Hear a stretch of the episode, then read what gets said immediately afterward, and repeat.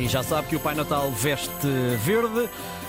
Um Natal mais sustentável na alimentação, nas prendas, na decoração, na sustentabilidade. Bom, enfim, em todas as frentes. Catarina, olá, bom dia. Bom dia, tudo bem? Uh, sim, em primeiro lugar quero uh, dar os parabéns à tua avó Graça. Obrigada, é verdade, faz hoje anos. Exatamente, quantos faz? Faz 88, uma idade muito bonita. É mesmo. Então vá, dicas natalícias inspiradas por ela hoje, pela avó Graça. Vamos a isso. Então, a minha avó é eh, a pessoa que odeia cozinhar e tudo lhe sai mal da cozinha, segundo ela, mas é a melhor cozinheira que eu conheço. Então, hoje vamos falar sobre presentes de Natal caseiros, hum. ok? Uhum. Agora, eu não estou à espera, à espera que ninguém faça marmeladas melhor do que a minha avó, mas há várias coisas que podem fazer e para algumas delas nós não precisamos sequer de ter um fogão ou um forno, podemos ser mesmo os piores cozinheiros da história. Então, vamos lá começar pelo nível zero dos skills, como tu dizes. Exato, nível zero.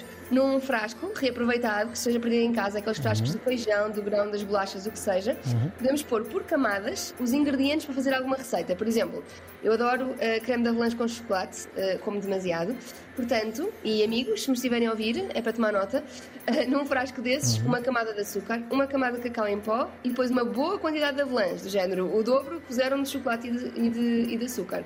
Portanto, a seguir fechamos o frasco, aproveitamos um tecido antigo que tínhamos em casa, pomos a tampa, uma cordinha e fica assim todo bonitinho, uh, mesmo à maneira das nossas avós, e não foi preciso cozinhar nada. Bom, agora, okay? agora passamos para outro nível, não é? Ok, este é, agora é para quem tem uma panela ou um fogão em casa que já consegue pôr uma coisa ao lume, pelo menos. Doces caseiros.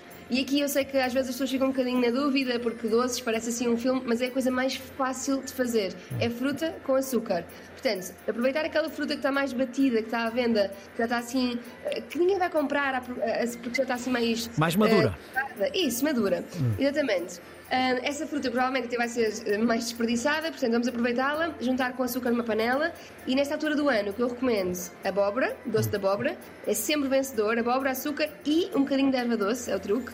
E maçã, claro, com pau de canela. Se quiserem misturar maçã e romã também fica ótimo. Bom, e agora entramos aqui numa fase que já tem a ver com a paciência, não é? Exatamente. Agora, esta implica um bocadinho mais de esforço, mas como alguém com uma filha de 4 anos, que também se chama Graça, por causa da minha avó, uhum. este é assim claramente um preferido. Uh, ela pede-me para fazer isto para o Pai Natal, pelo menos dia dia não. Uh, e nós já montámos a árvore em novembro e, portanto, eu ando a lidar com isto há muito tempo. São bolachas caseiras. Uhum. Um, há muitas receitas na internet, a nossa é muito, muito básica, quer dizer, são bolachas de manteiga simples a única coisa que fazemos mais natalícia é cortar com formas, ou se quiserem e não tiverem em casa forminhas natalícias, ponham formas clássicas, as redondas, uhum. e é só levar ao forno, enfiar dentro de um frasco ou de uma caixinha que tenham por casa e está feito. É só isto. Muito bem.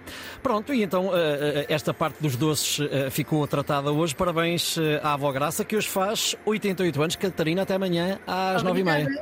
Até amanhã, obrigada.